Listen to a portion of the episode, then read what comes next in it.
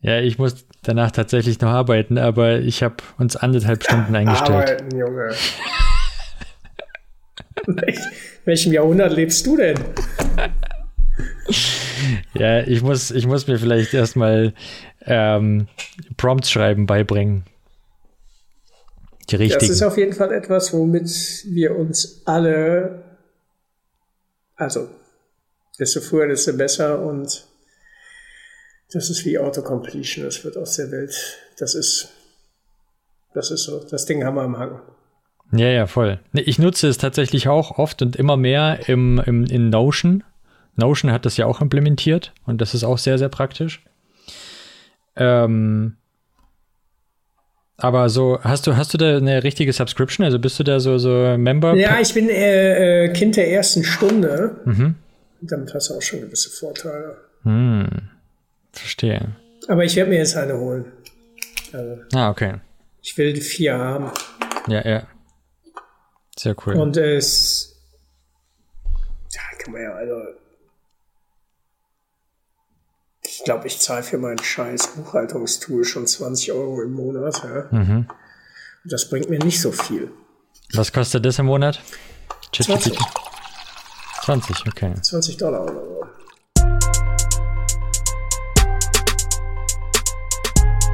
Development Environment. Development Environment. Development environment. Development environment. Development environment.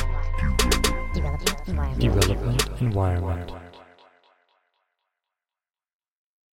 Herzlich willkommen zu DevEnv, dem IT-Podcast, bei dem es um mehr als nur um IT geht. Mein Name ist Ivan und mein heutiger Gast die Bugs fürchten ihn, die Devs lieben ihn. Vom tiefsten Testing-Dschungel bis hin zum farbenfrohen Frontend. Er fühlt sich überall zu Hause.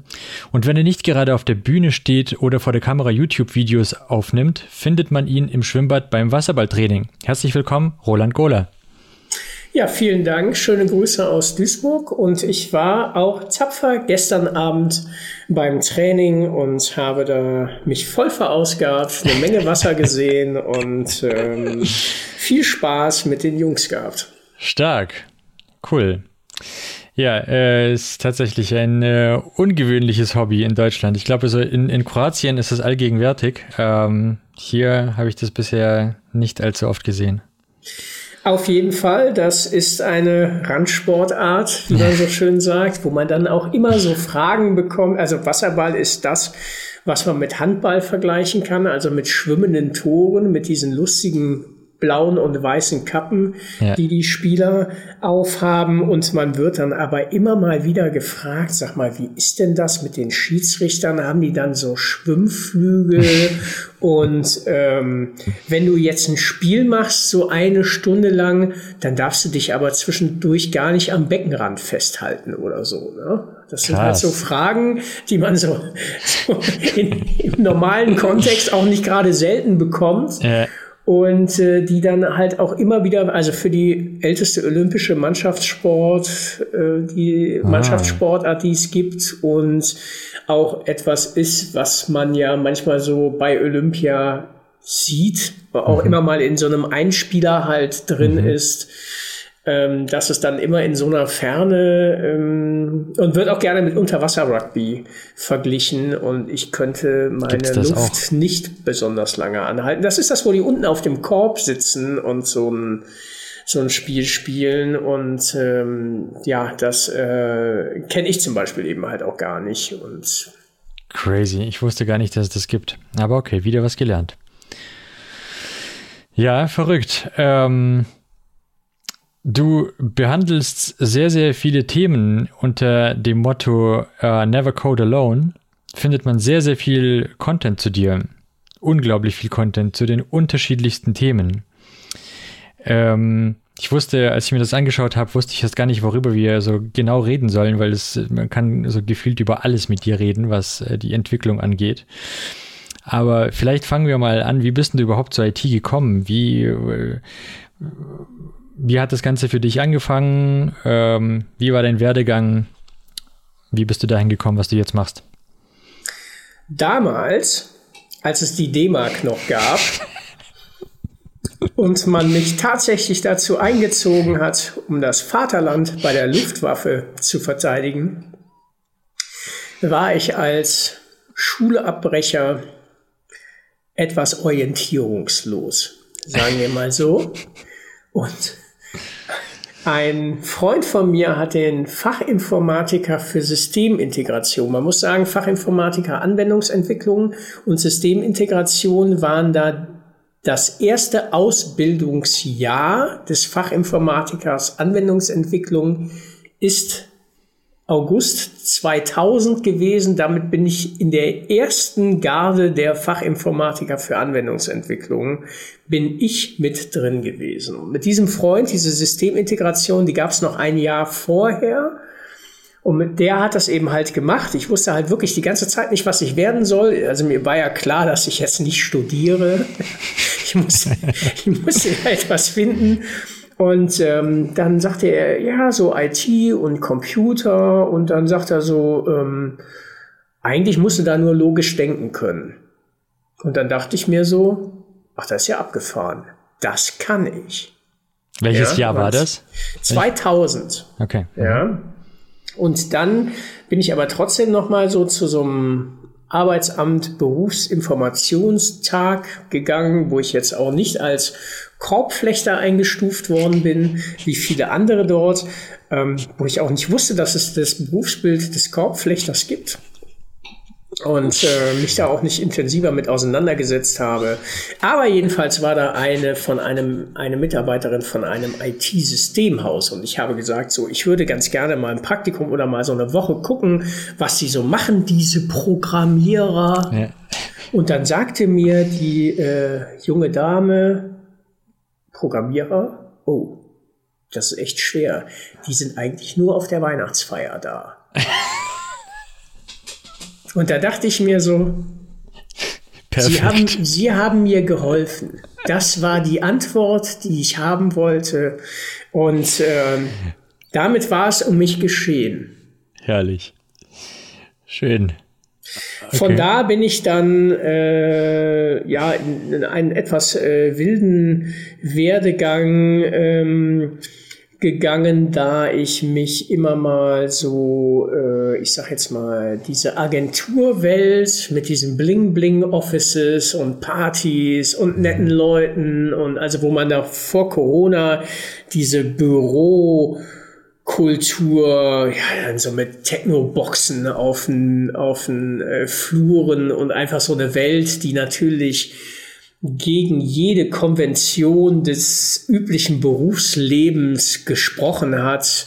Äh, diese, diese magische Welt hat eine unendliche Anziehungskraft auf, auf mich ausgewirkt und dann äh, bin ich eben halt in dieser Agenturlandschaft als Webdeveloper ähm, äh, so durchs Leben gegangen. Ursprünglich war ich, nach der Ausbildung war ich tatsächlich beim Stadtmarketing von Düsseldorf als damals Webmaster eingestellt, wo ich auch mhm. immer noch sagen muss, das ist der coolste Titel, den es gibt. Ja, also im Vergleich zu diesem ganzen Senior ja. Klimbimborium war Webmaster, war irgendwie sowas. Das war einfach das, das ist so ein Titel, der hat so ein bisschen Star Wars-Niveau. Ja. Und ähm, da habe ich mich eben halt dann Japan-Tag, äh, Sportstadt, Düsseldorf Marketing, Düsseldorf Kongress, da habe ich eine Vielzahl von Typo 3 Seiten innerhalb von zwei Jahren, glaube ich, 15 mhm. Typo 3 Seiten gelauncht als mhm.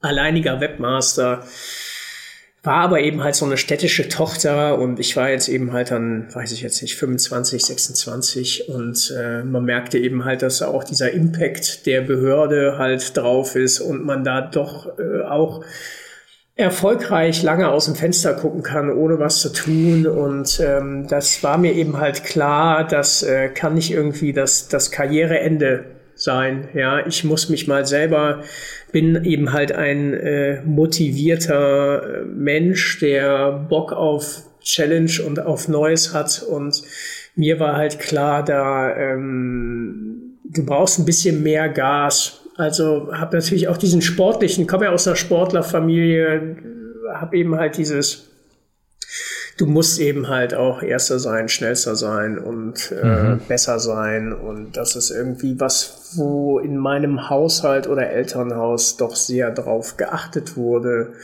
Und äh, diesen Impact äh, hat auf jeden Fall auch meine IT-Karriere deutlich äh, zu spüren bekommen und mich aber am Ende weit gebracht. Aber andererseits, so ich programmiere jetzt halt auch so seit 23 Jahren und kenne ja viele Leute aus meinem beruflichen Umfeld, also Stichwort Fachkräftemangel ist vielleicht auch, wenn du jeden geilen Programmierer nach zehn Jahren in irgendeine so Lead-Managing-Stelle schickst, der echt vorher begnadete Finger an der Tastatur hatte und heute sechs Stunden lang in Zoom-Calls versauert und seit fünf Jahren keine Zeile Code mehr geschrieben hat, ja. dann ist es natürlich eben halt auch krass, wenn jeder eben halt, jeder IT-Worker irgendwie nur so eine, so eine, so eine Output-Phase von zehn Jahren hat.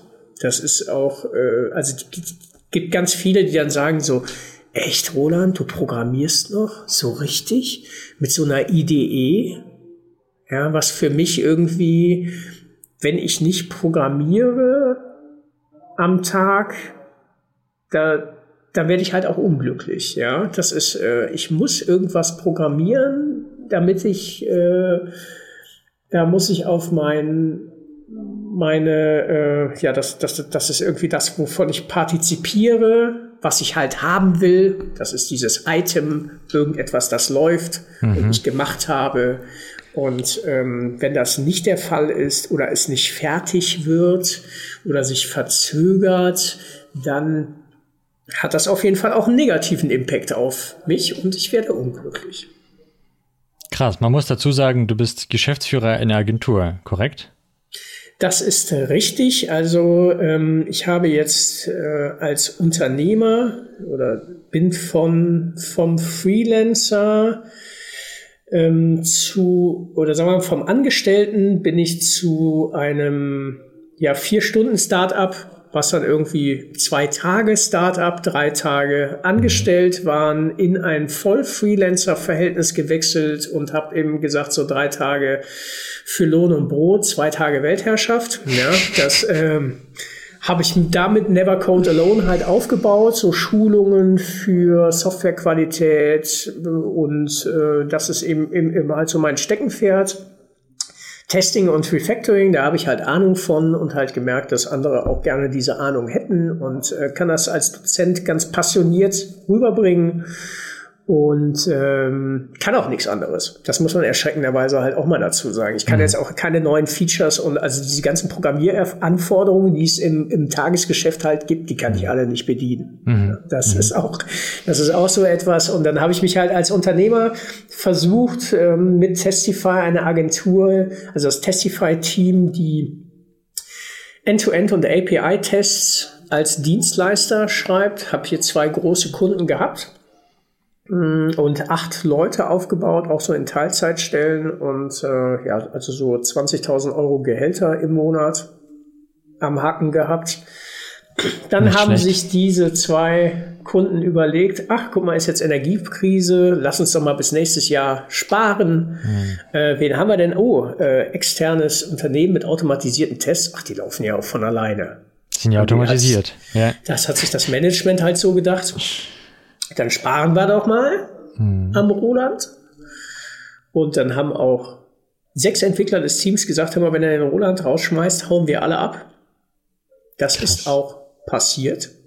Krass. Ja, also um diese Spar Sparen, koste es, was es wolle. Ja. Konzernwahnsinn auch mal ein wenig äh, zu durchleuchten. Also waren eben halt große Konzerne, für die ich hier gearbeitet habe. Trotz alledem aber kann man sich halt vorstellen, bei dreimal 20.000 Euro ähm, ohne äh, Income, mit welcher Zahl ich in dieses Jahr gestartet bin und bin jetzt wieder zurück, drei Tage Teilzeit bei einer Agentur.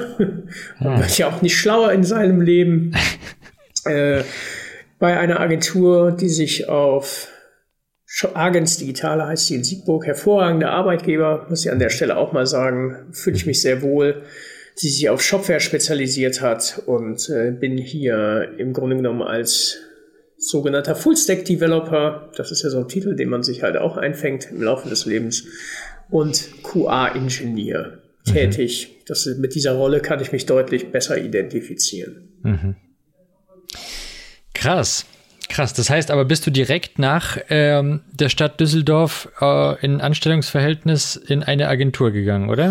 Mehrere Agenturen. Man muss sagen, ja. das war dann auch alle zwei Jahre eine andere. Ja. Und ähm, ich bin eben halt jemand, der Softwarequalität einfordert mhm. und diese im Agenturgeschäft natürlich nicht so gewürdigt wird und damit leider meine Arbeit nicht gewertschätzt wurde und ähm, das dann eben halt dazu geführt hat, dass ich dann äh, öfter den Arbeitgeber gewechselt habe und ähm, ja, du hattest ja auch zumindest das war auch die einzige Möglichkeit, durch Arbeitgeberwechsel sein Gehalt zu steigern. Hm. Das war einfach auch etwas, was, was sich recht absurd anhört, was vielleicht in der heutigen Zeit auch überholt ist. Nein. Ich beschäftige mich ja auch mehr sehr intensiv mit dem Arbeitgebermarkt, versuche ja immer noch gute Arbeitgeber zu finden und äh, mache das auch immer wieder. Ähm, und äh, ja, da äh, ja, na, man muss eben halt auch sagen, wenn man so diese Dotcom, ja, wie, wie soll man sagen, wenn du als Programmierer bei einem erfolgreichen Laden warst, auch zum Beispiel bei Just the Game, so Browser-Games und sowas, mhm. Dann haben die viel Geld nach Hause gefahren. Hast du gesehen, wie die, also du hattest deinen, deinen Arbeitsplatz und dann hast du halt gesehen, wie die ähm, Geschäftsführung ähm, andere Autos fährt, als die Autos, die sie gefahren haben, als die äh, angefangen hast, äh, da mhm. zu arbeiten und dann auch irgendwann mit diesen Autos nicht mehr zurückgekommen sind und dann andere Geschäftsführer hm. in, wieder mit anderen Autos in das Unternehmen gekommen sind und um dich herum die, das Developer-Team auch alle zwei Jahre im Grunde genommen halt komplett gechanged hat. Von daher warst du so oder so alle zwei Jahre praktisch in der neuen Firma, ohne mhm. dass du den Ort gewechselt hast. Und deshalb war dieser Ortswechsel, das war also diese, ähm, ja, kann man vielleicht auch als Agenturhopping bezeichnen. Es gibt bestimmt auch andere Wege durchs Leben als den, den ich genommen habe, ist vielleicht nicht der einfachste, aber äh, er hat mich dahin geführt, wo ich bin und da äh, bin ich eigentlich ganz glücklich.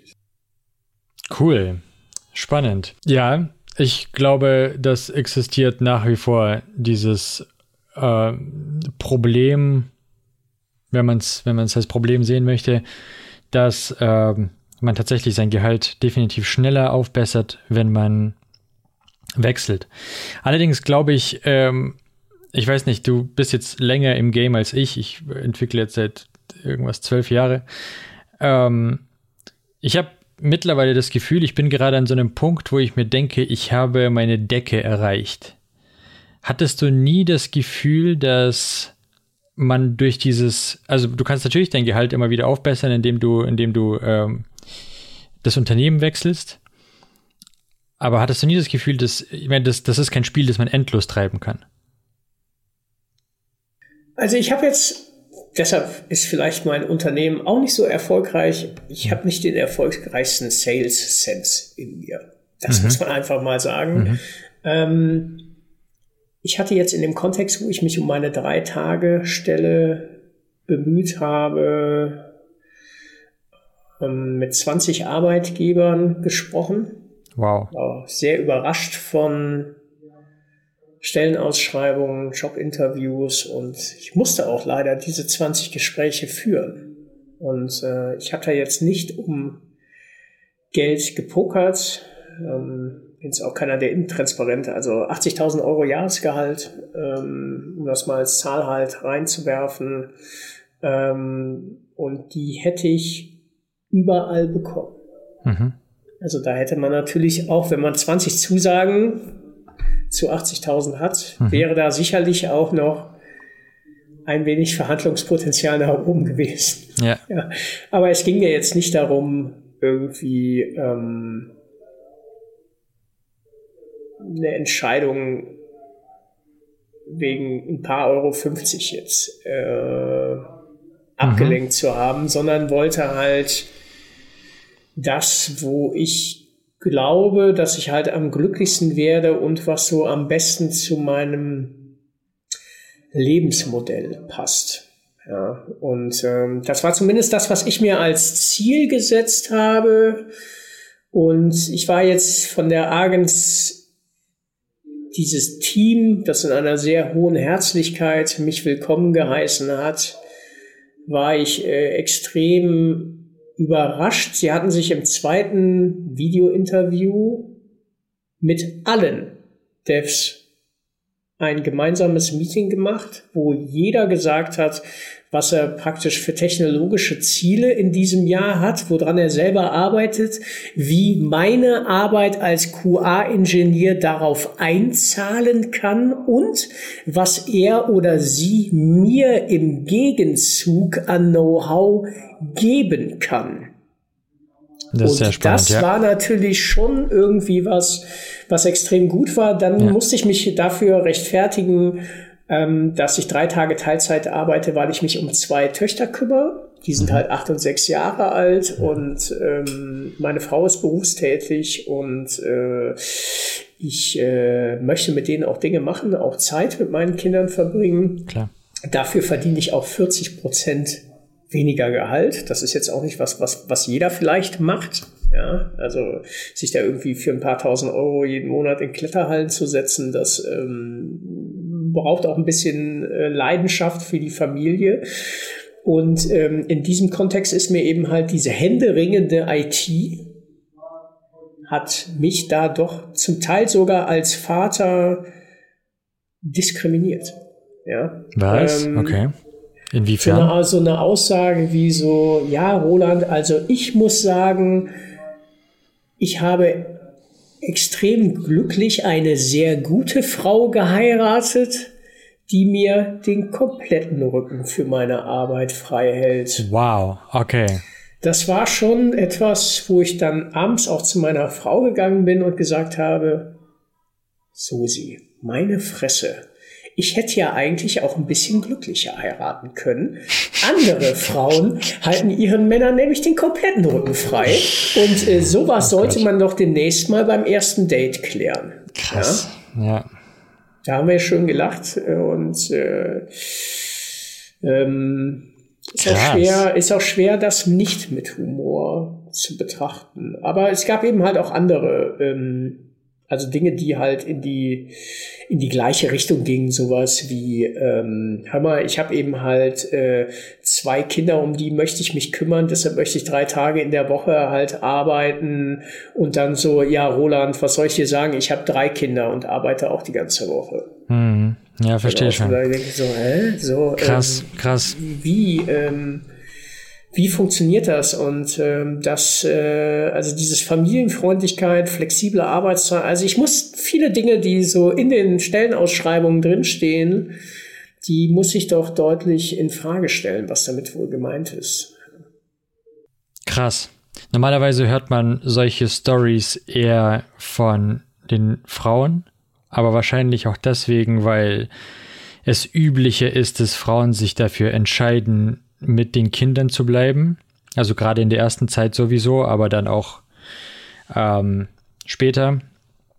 Äh, aber an dem Beispiel sieht man, dass es einfach eine Diskriminierung der Familien ist. Weniger. Ja, das hätte ich halt auch nicht gedacht, weil Frauen waren mir das halt klar, weniger, weniger Geld bekommen, wenn, wenn irgendwie mhm. 16, also wenn 16 Prozent weniger gezahlt wird, ja dann ist auch logisch, wer da arbeitet und wer nicht. Ja, ja, ja das muss man einfach mal so sehen. Und äh, ja. ja, ist äh, ein Thema, können wir gerne noch mal eine Sendung zu machen. Ähm, äh, es ist, ähm, ich meine, das kann jetzt auch, man muss auch immer dazu sagen, alles, was ich so schreibe, du hast meinen Blog angepostet und so, das ist aus meiner Wahrnehmung, aus meinem Blickwinkel, aus dem Kosmos, in dem ich mich bewege. Hm, das trifft jetzt klar. nicht auf ganz Deutschland, auf alle ja. Agenturen, auf ja. alle Arbeitgeber, auf alles zu, ja. aber ich bin in der, in der Szene auch ganz gut vernetzt, mache eine Menge Meetup-Kram, mache eine Menge hm. für Open Source, bin sehr engagiert. Ich kenne eine Menge Meinungen hm. und die fundieren halt öfter mal meine Meinung und ähm, ja, ja, verstehe ich. Können wir tatsächlich sehr gerne eine gesonderte Sendung dazu machen, weil ich erlebe diese Diskriminierung stellvertretend. Ähm, ich bin Alleinverdiener bei uns. Meine Frau hat sich ja. ähm, entschieden, vorerst mal äh, mit den Kids zu bleiben. Und schon das ist so eine Stigmatisierung, so eine gesellschaftliche. Wieso arbeitest du nicht? Lässt dich dein Mann nicht? Wieso? Dies, das. Und ähm, auch während sie Jobs sucht, es ist auch sehr, sehr schwierig. Sie kommt auch aus dem Agenturumfeld, keine Entwicklerin, aber trotzdem aus dem Agenturumfeld. Ähm, sehr, sehr schwierig, einfach Jobs zu finden mit. Wie machst du das denn mit dem Kind? Wie machst du das mit dem Kind? Und unter ja. 50 Prozent sowieso kannst du vergessen. Also unter ja. 50 Prozent zu arbeiten ja, also funktioniert so, nicht. Das gibt's nicht. So stark kann der Mangel an Fachkräften dann auch wieder nicht sein. Hast du dir schon mal überlegt, weil ich habe das Gefühl, ich habe auch sehr, sehr lange in Agenturen gearbeitet, bis ich irgendwann auf Kundenseite gewechselt bin. Und du hast angesprochen, dass dir zum Beispiel auch Wertschätzung ähm, deiner Aufgabe oder dem äh, QA beziehungsweise dem, dem äh, Code, der Codequalität ähm, gefehlt hat. Ist das nicht so ein typisches Thema von Großkonzernen, von großen IT-Konzernen, die extra äh, Quality Assurance Manager haben, die extra, die auch verstehen, dass es Personen braucht, die sich um sowas kümmern. Agenturen sind ja doch sehr, ich meine, die sind alle, die leben alle hart am Limit. Es gibt kaum Agenturen in Deutschland, die sich richtig in Geld baden. Die kannst du an einer Hand abzählen wahrscheinlich. Und der Rest muss schon gucken. Äh, kann ich jetzt nicht so eine Marktanalyse, kann ich nicht so viel zu sagen. Aber ich war auch auf Corporate-Seite tätig bei einem Marktführer, äh, den ich jetzt äh, nicht als positiven Arbeitgeber erwähnen kann. Von daher spare ich mir mal den Namen ähm, im Bereich E-Commerce, sagen wir mal so. Und ähm, flache Hierarchie, ne? Mhm. Also da gibt's halt einen Don und das Volk. Ja. Flache Hierarchie, okay, schön. Kann man auch Diktatur nennen. Ja. ja das ist auch eine Diktatur, ist eine flache Hierarchie. In der Tat. Ja. Und äh, ja, da ist es eben halt auch so, dass du eventuell, du arbeitest halt an einem Projekt, verbesserst das. Das hat natürlich Vorteile im ist auf jeden Fall auch wichtig, weil du natürlich in einer größeren Tiefe eine Software über einen längeren Zeitraum machst und im innovativen Umfeld stärker arbeiten kannst. Mhm. Das würde man jetzt erstmal so logisch wahrnehmen. Tatsächlich hast du da in diesen Abteilungen, also ich war jetzt für Konzerne wäre ich nicht zugänglich, ja, mit meinem Lebenslauf und meinem Aussehen und Dingen ähm, da wäre ich nicht reingekommen. Da hätte ich mich aber auch nicht gesehen. Ja, die sind jetzt mittlerweile ein bisschen hipper und und und und, aber ähm, da wäre ich im Leben mit so Stempelkarten und sowas. Das äh, funktioniert nicht. Ich bin so ein Typ, der damals so zwischen 10 und 11 angefangen hat, morgens zu arbeiten und länger da war und also da erfülle ich alle Klischees, die die IT hergibt. Mhm. Das hätte ein Konzern nicht mitgemacht. Ja und äh, in, in diesem Kontext ähm, ja, war ich eben halt bei diesem Marktführer und da ist es dann eben halt auch so, dass man sich irgendwo halt äh, wünscht, äh, neue Versionen, neue Technologien, neue Dinge, was dann eben halt in so einer Entscheidungsmatrix halt ist.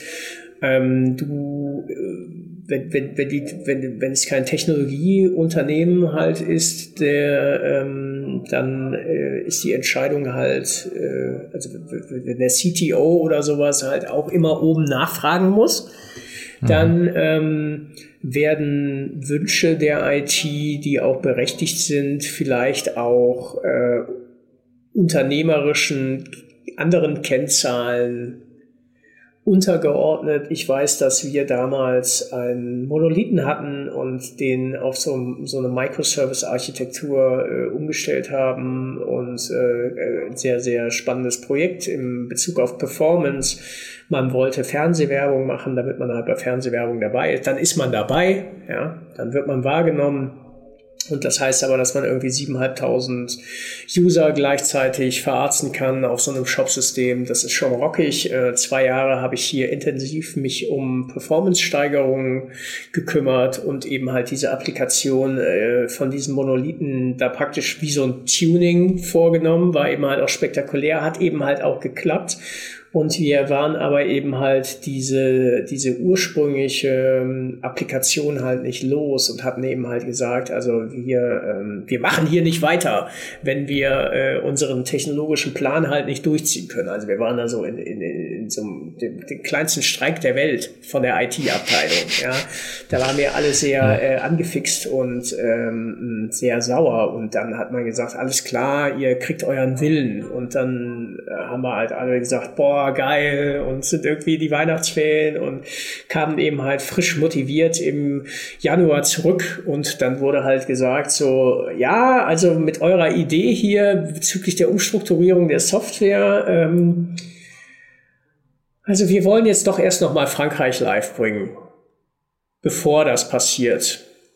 Das heißt irgendwie Mehrwertsteuerhandling und man kann sich halt, also einen Shop in einem anderen Land auszurollen bedeutet mehr als eine Übersetzung von einem Produkt einzupflegen, sagen wir mal so, abgesehen davon, dass du natürlich irgendwie ähm, einen weiteren Use Case mit einem weiteren Land und äh, das ist äh, diese Implementierung ist jetzt nicht mit, einer, mit dem Hochladen einer Länderflagge in das Layout oben rechts naja, äh, erledigt und äh, ja dann ähm, dann steckst du halt trotzdem noch mal Monate in ähm, diesem Legacy-Sumpf, auf den du dich immer innerlich schon verabschiedet hast und darfst du halt noch mal Frankreich reinnageln mit mhm. allen Eventualitäten und Formatierungsproblemen und Accents und diese ganzen Side-Effekt-Probleme, die dann noch mal im JavaScript auftreten oder, oder sonst was, ja. Mhm. Da, da mhm. ähm, muss man halt da die entsprechende Leidenschaft auch irgendwie am Kochen halten, wenn äh, da, also da, das ist jetzt nicht so, als würde man, wenn man in einem Unternehmen ist, das praktisch die eigene Software produziert, von der er selber lebt, als äh, würde da mit vollkommener Dankbarkeit gesagt, hier ähm, natürlich, wenn ihr geilere Arbeit macht, dann haben wir geileres Produkt. Hm. Da muss ich hier die, die hm. Illusion muss ich muss ich dir und den zahlreichen Hörern hier leider nehmen. Ja. Den da kannst Zuhörer. du eventuell halt in der Agentur besser dran sein, weil die halt sagen, hör mal, wir müssen hier standardisiert äh, Sachen bootstrappen, wir müssen mit einem Team, so wie jetzt eben halt auch bei der Agentur, bei der ich jetzt bin, die eben halt mit einem mit einem kleineren Team viel mehr Projekte bedient in deutlich größeren Größenordnungen, als die selber Kapazitäten haben und deshalb eben halt diese automatisierten Prozesse, auf die ich mich halt spezialisiert habe, brauchen, um einfach in der Lage zu sein, mit ihrer persönlichen Manpower zu skalieren. Ja, das, also das, das heißt jetzt nicht, wenn man jetzt äh, von zehn Entwicklern auf 20 ist, dass man halt einen doppelten Output hatte oder sowas. Ja, das ähm, sind Dinge, ah, abgesehen davon, dass du natürlich nicht, nicht, nicht zehn Devs einfach irgendwie so aus dem Hut zaubern kannst. Das, das funktioniert halt einfach nicht. Du musst eben halt eher schauen, dass du ähm, zur Not eben halt auch mit der Hälfte der Belegschaft die äh, diese Sachen halt weiterfahren ähm, kannst. Und ähm, da ist die Agentur natürlich auch irgendwo, das, darüber hatte ich übrigens auch mal geblockt, dass automatisierte Prozesse äh, USPs für Agenturen sind, weil wenn die irgendwie zwei Tage äh, mit zwei Senior-Entwicklern brauchen, um eine Software zu shippen, dann äh, bist du natürlich mit einer vollautomatisierten GitLab-Pipeline, die das irgendwie in zehn Minuten erledigt und getestet hat, mhm. äh, deutlich besser. Naja, klar. Okay, Verstehe. Das heißt, du warst auch auf, auf der anderen, auf der anderen Seite schon mal und hast dir das Ganze auch von der anderen Seite mal angeguckt.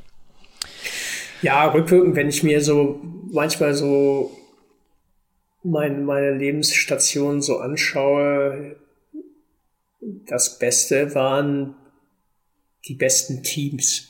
Ja, ja, und das habe ich eben halt auch im Kontext zur Agents hier ähm, vorher halt ähm, so für mich ausgemacht. Wo warst du wirklich glücklich? Warum warst du mhm. da glücklich? Was hast du da programmiert? Und da war es einfach irgendwie, du hattest da halt deine, deine zwei, drei Buddies um, um dich rum, mit denen du halt irgendwie in der Mittagspause, war ja noch, da ist man ja richtig ins Office gegangen. Ja? ja da ist man ja auch immer zusammen Mittag essen gegangen und, und da ähm, hängt man ja ganz anders zusammen und hat dann natürlich abends eben halt auch Bier und wie so ein mhm. Agenturleben eben halt so ist, dann ist man ja auch so richtig Kumpel. Ja, da ist man ja in so einer freundschaftlichen, das ist ja so eine Agenturfamilie.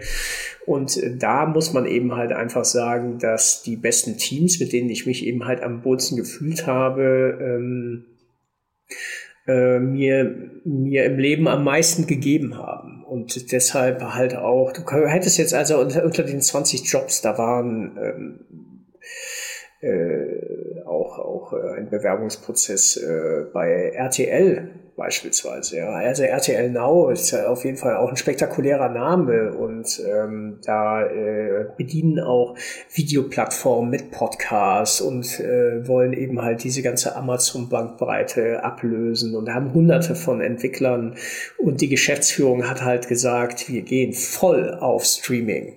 Mhm. auf allen Kanälen. Und das ist unser unternehmerischer Wandel, den wir machen müssen. Wir müssen zu 100 Prozent in Digitalisierung. Das ist unser unser Ziel, unser Target. Und ja. das war einfach auch ein sehr äh, ein tolles Gespräch und Output und ich auch vom Testen her, wenn man irgendwie Streaming-Portale testet, wo Videos angehalten haben und also das ist natürlich auch irgendwie abgefahrener, als mhm. irgendwie Items immer in E-Commerce-Warenkorb zu legen. Ja, ja. Das war für mich technologisch jetzt irgendwie ähm, mega gut und ich habe mhm. eben halt auch gemerkt, dass im, man guckt sich meinen Bewerbungslauf so an und dass dann eben halt irgendwo gesagt wird, äh, also da ist eben halt ein sehr bekanntes Unternehmen drin und dann gesagt wird, ach, du warst ja da und da und, mhm. und die anderen halt gar nicht so gesehen werden. Mhm. Ja, und dann dachte ich mir so, ach, guck mal, wie abgefahren wäre das denn jetzt, wenn du jetzt zwei, drei Jahre oder wie auch immer eben halt diese, ähm, diese Sache mit dieser äh, Teilzeitstelle wieder angehst. Kann ja auch sein, dass ich ja ewig bleibe, ja. Will ich gar nicht ausschließen, aber wenn da eben halt wieder so ein Bling-Bling-Name drin ist. Ja, ja, voll. Und da wäre natürlich RTL so, dann, also wenn du sagst, du bist jetzt zwei Jahre QA-Ingenieur bei RTL gewesen, dann ja. ist das einfach ein Brett. Ja. Ja. Ja. Ja, das stimmt. Das stimmt. Also ich kenne ähm, viele Leute, die äh, zuvor bei Pro7 waren, weil ich aus dem Raum München komme und ähm, die meisten davon sind mittlerweile Freelancer. Die haben dann bei Pro7 angefangen und sind dann mit dem Namen rausgegangen und arbeiten entweder als Freelancer nach wie vor für Pro7 mhm. oder ähm, ja, haben das einfach in ihrem Resümee stehen und äh, haben danach auch ganz gute Jobs bekommen oder eben als Freelancer ganz gute Kunden bekommen. So viel nur zu Bling Bling Namen. Hat tatsächlich Wirkung. Total. Wir hatten eingangs noch deinen nicht allzu kleinen YouTube-Kanal oder allgemein deine Tätigkeit unter diesem, unter diesem Motto Never Code Alone. Das ist das ja nicht mehr nur, als nur ein T-Shirt-Motto. Mehr als nur ein T-Shirt-Motto, mehr als nur ein YouTube-Channel. Ähm, das ist ja, äh, beschreib das mal. Was, was ist das? Also Wie Never Code? Alone ist ähm, eine, ja, ich, ich habe auf aufgrund meiner Qualitätsansprüche und meiner, ja, ich sag mal, meiner ehrgeizigen Art als Programmierer, das muss immer funktionieren. So, du musst das fertig kriegen und hinkriegen und äh, auch nur du schaffst das. So, äh, das ist etwas, was irgendwie sich in meinem Leben so eingeschlichen hat. Ich habe eben halt auch irgendwie so ein, natürliches Minderwertigkeitsgefühl mitbekommen und ähm, Da äh, habe ich für Projekte auch gerne, also diese Legacy-Projekte, wo ja ehrgeizige, äh, engagierte junge Leute äh, auch gerne alles drin geben können, mhm. bis sie halt umfallen. Ja. Habe ich mich eben halt verheizen lassen, weil ich eben halt auch wusste, dass der Scheiß überhaupt nicht richtig funktioniert. Der ist nicht getestet und, und du weißt eben halt, deine Software, für die du Lead Developer oder sowas. Ich habe ja auch irgendwie so IT-Karrieren. Ich habe ja so richtige mhm. IT-Karrieren gemacht. Ja, mit so Titeln und äh, Rollen, die ich dann halt auch eingenommen habe und ähm, in diesem Lead Developer Status halt, also diese Verantwortlichkeit für Software halt übertragen bekommen habe und praktisch dafür also in so einer Generalverantwortung stehe, dass das Ding halt den ganzen Tag verkauft. Und du halt weißt, das kann gar nicht funktionieren. Und du kannst ja nicht einfach nochmal Frankreich reinklemmen und du kannst ja nicht. Also irgendwann muss das Ding einfach auch mal ein Ende haben. Das mhm. ist ja immer diese Szenarien, von denen äh, Programmierern auch immer sagen, so immer hier, äh, äh, äh, das, das, das ballert uns alles um die Ohren, was ja dann auch nicht passiert. Das ist ja auch, deshalb glaubt man denen halt nicht so richtig, ja. Aber mhm. trotz alledem hat mich das mental halt extrem belastet. Und ähm, in dieser mentalen Belastung habe ich dann nicht mehr abschalten können. Und ähm, so Horrorszenarien, also letzten Endes hatte ich eben halt eines Tages einen Nervenzusammenbruch und wow. äh, diesen Nervenzusammenbruch, äh, der hatte zur Folge, dass ich drei Monate nicht gearbeitet habe, den Rechner mit sofortiger Wirkung abgegeben habe und ähm, mich in einer vierjährigen Therapie erholt habe. Und äh, seitdem halt sage, dass schlechte Softwarequalität krank macht und in dafür bekannt geworden bin. Ich habe darüber Vorträge gehalten, ich habe das halt verarbeitet. Wenn ich, wenn ich Dinge in meinem Leben verarbeite, blogge ich darüber, stelle mich auf die Bühnen der Welt und sage, hey, das ist mir passiert, passt bitte auf, always protect your head. Mhm. Und ähm, in diesem Kontext habe ich eben halt Arbeitsschutz in der IT gefordert. So. Und war halt auf der Suche nach den Stahlkappen der Programmierer und habe die jetzt in meinem Kontext in Unit-Tests ausgemacht. Und ähm, da vor Corona ähm, hatten wir uns halt auch überlegt, dass wir, wir wollten eine Demonstration machen, wir wollten einen, einen Streik. Ja, wir Programmierer unterstehen der IG Metall. Mhm. Ja, und äh, wir wollten einen Streik für Unit-Tests machen. Und damals war der BER noch nicht offen. Und wir hatten uns halt überlegt, weil wir so eine Gruppe von 20, 50 Leuten gewesen wären, wo ich immer gesagt habe, so irgendwie Love Parade hat auch mit 30 Leuten hinter einem LKW angefangen. Ja. Wacken waren am Anfang 450 Leute. Ja. Ähm, das ist eben halt beim ersten Mal so. Dann sind wir halt 20 Mann und dann wollten wir uns eben halt an dem BER vorne festketten und sagen, äh, und heute heb hier kein Flugzeug ab, deine IT so als äh, Aufmacher. Ja, und ja. Äh, diese Idee hat sich dann leider ähm, erledigt. Zwischenzeitlich hat dann auch tatsächlich der Flughafen halt auch eröffnet. Mhm. Ja, also das hätte jetzt auch nicht mehr so funktioniert. Und ähm, äh, diese, diese Idee ist aber eben halt leider untergegangen. Aber ich habe in dem Kontext halt ähm, einen Anruf von Heise bekommen ich habe ein mhm. YouTube-Video gemacht, wo der, der Nerd, mein virtueller Charakter mit so einer schrägen Brille, äh, in einem Auto fährt und dann ein Polizist äh, den halt anhält. Hallo Friends, an der Stelle ist leider ein kleines Malheur passiert.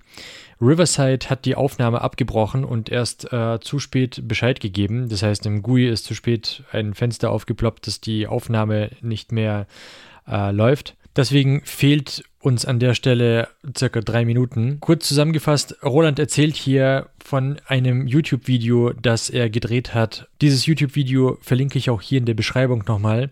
Da geht es darum, dass sein virtueller Charakter, der Nerd, im Auto fährt und von der Polizei angehalten wird. Er fährt unangeschnallt und wird von der Polizei eben darauf hingewiesen, dass es sehr gefährlich ist, so schnell zu fahren und unangeschnallt zu fahren. Und er meint nur, naja, der Kunde will das aber so und der Kunde wird es bezahlen. Das ist ein, an der Stelle eine übertriebene Darstellung dessen, wie gefährlich es ist, seine Software ungetestet rauszuhauen. Und genau dieses Video hat die heiße Redakteure dann auch dazu gebracht, den Artikel zu schreiben, den es immer noch auf heiße.de zu lesen gibt. Auch diesen Link findet ihr hier in der Beschreibung.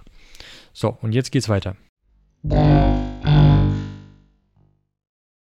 Und bei Heise ist dieses Thema oder der Artikel auch immer noch unter den Evergreen Highlights der Heise-Redaktion auf Platz 3 gelistet und ähm, hat irgendwie den, warum Software-Developer ein Augenmerk auf mentale Gesundheit richten sollen. Hat auch so einen recht sperrigen Titel, mhm. ist aber ähm, eine ganz gute Geschichte. Aus in dem Kontext, da es ja der erfolgreichste Heise-Artikel ähm, geworden ist, äh, hat sich dann auch ein Jahr später die Golem-Redaktion gemeldet und hm. dann mit einer äh, Interview, also wo man ein Interview geführt hat und aus diesem Interview einen Artikel entstanden ist, da muss man auch sagen, der ist halt deutlich besser als meine Vorlage äh, gewesen und mhm. von der Journalistin richtig recherchiert und aufbereitet. Also ich muss sagen, das ist schon eine, ein viel tollerer Artikel, als ich selber irgendwie geschafft hätte.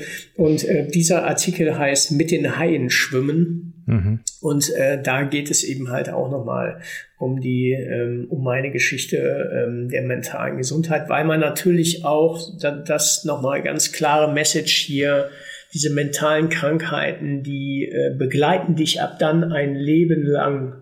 Ja, es gibt Rückfälle, du bist dünnhäutiger und ähm, das ist ähm, du wirst das nicht mehr los, wenn du jetzt irgendwie, ich habe ja drei Monate nicht gearbeitet oder äh, Wochenende oder mit einem Urlaub oder sonstiges. Hm. Das, ähm, diese Krankheit wird ein Teil von dir und mit der musst du auch leben und dich auseinandersetzen. Krass. Das ist eine ganz, bit ganz bittere Geschichte. Das ist wirklich eine sehr bittere Geschichte. Ich wollte noch später eigentlich da auf, äh, auf diese Story zu sprechen kommen, weil du hast ja auf deinem YouTube-Kanal Never Code Alone auch eine ähm, eigene Playlist äh, zu dem Thema. Und ähm, ich habe dir in unserem Vorgespräch schon gesagt, du bist nicht die erste meiner Gäste, von denen ich dieses Thema höre. Äh, scheint, also es heißt, scheint, mir war das, mir war das auch bewusst, mir ist das auch sehr bewusst, aber wie du schon selber sagst, das ist ein Tabuthema, ist nach wie vor ein Tabuthema, vor allem unter Männern ist es noch viel mehr ein Tabuthema in meinen Augen äh, oder zumindest aus meiner Erfahrung. Ähm, ja, und dass die IT krank macht, ja, wie du schon sagst, es gibt immer diese Vorurteile, wir machen ja sowieso nichts und sitzen ja eh nur vom Rechner, wie soll das schon, was soll da passieren? Krass, finde ich sehr, sehr spannend, dass du das so recherchiert hast. Ich äh, gebe hiermit ehrlich zu, ich habe diesen Artikel noch nicht gelesen, äh, werde ich definitiv nachholen. Werde ich auch hier nochmal mit verlinken. Ähm, Jetzt wollte ich aber eigentlich darauf hinaus, was ist Never Code Alone? Also in erster Linie ist es eine also die Idee von mir, eine Community zu haben, die äh, auch so also sich für Open Source und äh, nachhaltige Softwareentwicklung einsetzt ähm, und irgendwie so eine ja so eine, so eine Community halt wird. Okay. Äh, insgesamt verbergen sich dahinter meine Never Code Alone Schulungen, eben halt Testing und Refactoring und da habe ich mir halt überlegt, dass man gemeinsam mit der Funktastatur arbeitet. Also ich habe schon damals äh, Live-Präsentationen zum Thema Testing bei Vorträgen gemacht und dann eine Funktastatur ins Publikum gegeben und, und die halt einen Test schreiben lassen.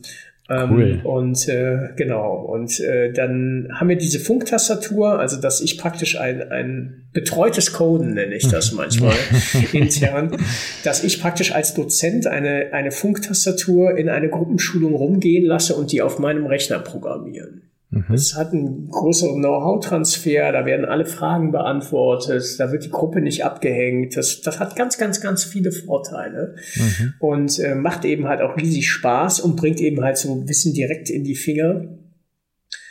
Und leider muss man sagen, dass so eine Funktastatur nicht gerade Corona-konform ist. Oh also, Gott. Ja, alle verstehe. meine Events, also ich habe ja auch so Live-Coding-Events, wo dann praktisch ein Top-Speaker kommt und 40 Leute mit äh, Funktastatur mhm. Dinge machen, die mhm. Never Code Alone Events, mhm. auf denen sich gute Arbeitgeber dann präsentieren und wir praktisch so schlüsselfertige Community-Events, ähm, das haben, davon haben wir halt gelebt. Also von IT-Events haben wir vor Corona gelebt und die sind dann mit Corona halt schlagartig zerstört worden und dieses Schulungskonzept der ähm, Funktastatur ist auch zerstört worden und damals waren jetzt diese äh, Remote Coding Sharing Tools wie Code with Me und sowas, dass man dieses Pair Programming machen kann. Das gab es nur von Visual Studio Code mit der Live Share Extension. Ja, stimmt. Und da muss man halt sagen, wenn ein PHP-Programmierer jetzt eine andere IDE als ein PHP Storm benutzen muss, hm, verstehe. dann haben die jetzt auch nicht mehr gesagt, dass sie gerne zu meinen Schulungen gehen. Und ja, in der Folge ähm, waren das, obwohl ich Programmierer bin und natürlich immer was zu tun ist und bla bla bla, so war ich auf jeden Fall in der Corona-Zeit doch sehr beschäftigungslos, weil natürlich jetzt auch die Agent, also mit Kurzarbeit und sonstigen, ne, man hat uns halt ein Leben lang versprochen, wenn mal Zeit da ist, dann könnt ihr ja alles aufräumen. Auf mhm. einmal war ganz viel Zeit da, aber aufräumen durften wir trotzdem nicht. Du machst da sehr lustige Videos teilweise. Du bist äh, sehr wandlungsfähig. Du bist äh, selber so ein, so ein ähm, Character, ein sehr ähm, charismatischer Mensch. Was glaubst du, wie, wie sehr hat dir das in deinem Arbeitsleben geholfen? Also diese Soft Skills. Ich würde jetzt mal behaupten, du beherrschst Soft Skills. Ja, das, ähm, die Marke Never Code Alone ist stark. Mhm. Ja, das ist äh, auch unvorstellbar, dass da nur eine Person hinterhängt. Ja. Und das ist einfach, wie weit man mit Leidenschaft kommen kann. Mhm. Ja, wenn du richtig Bock auf was hast und dich halt auch keiner aufhält. Ja, das ist auch nochmal. Steht mir bei Never Code Alone, da steht mir keiner im Weg. Ja, das, wenn ich sage hier, du machst einen lustigen YouTube-Spot mit dem ähm, mit dem Nerd, der im Auto einen Polizisten äh, äh, veralbert, dann ähm, steht dem jetzt auch keiner im Weg, der jetzt sagen würde, kannst du nicht bringen. Ja. So, ja, das, das ist ja auch etwas, was ja. nicht immer gut ist. Ja. Das muss man auch sagen. ähm, aber, aber, grundsätzlich hat es natürlich erstmal, erstmal eine ganz, ganz gute Auswirkung. Und für mich so als Marke, äh, omnipräsent, Schulung und sonst was, äh, es, ist, es ist ein ultra, also das war der hellste Moment in meinem Leben, war sich diesen Namen auszudenken. Hm. Der ist griffig, der beschreibt Dinge, der, der wird eben halt jedem klar, jeder, der diesen Begriff hört, der kann was damit anfangen und sagt eben halt auch, ähm, also ich weiß, dass ich einen, einen, äh, ein, ähm, ein äh, befreundeter Mensch wollte ein Startup, also mit einem anderen Wort in der Mitte, ich will dem jetzt nicht die Idee halt äh, rausbringen und äh, hatte mich dann angerufen, ob er dieses Never Punkt Punkt Punkt Alone, ob er das benutzen könnte oder ob ich was dagegen hätte. Mhm. Habe ich gesagt so, wieso? Das ist doch irgendwie von Never Walk Alone. Genau. Ja, ja. und kannte er nicht. Also das Witzig. zeigt jetzt auch, dass äh, Programmierer vielleicht tatsächlich keine Relation zu Fußball haben, aber ähm, äh, also ich hätte jetzt auch gedacht, dass der Song, also dass man den Song halt kennt und ähm, ja. ja. aber es ist halt so, dass, dass Da hat er gedacht, das wäre meine Idee gewesen. Also der hatte mir tatsächlich diese Kreativität zugetraut, dass ich ein solch genial, geniales Teil da eben halt habe. Und ähm, ja, dann, dann ähm,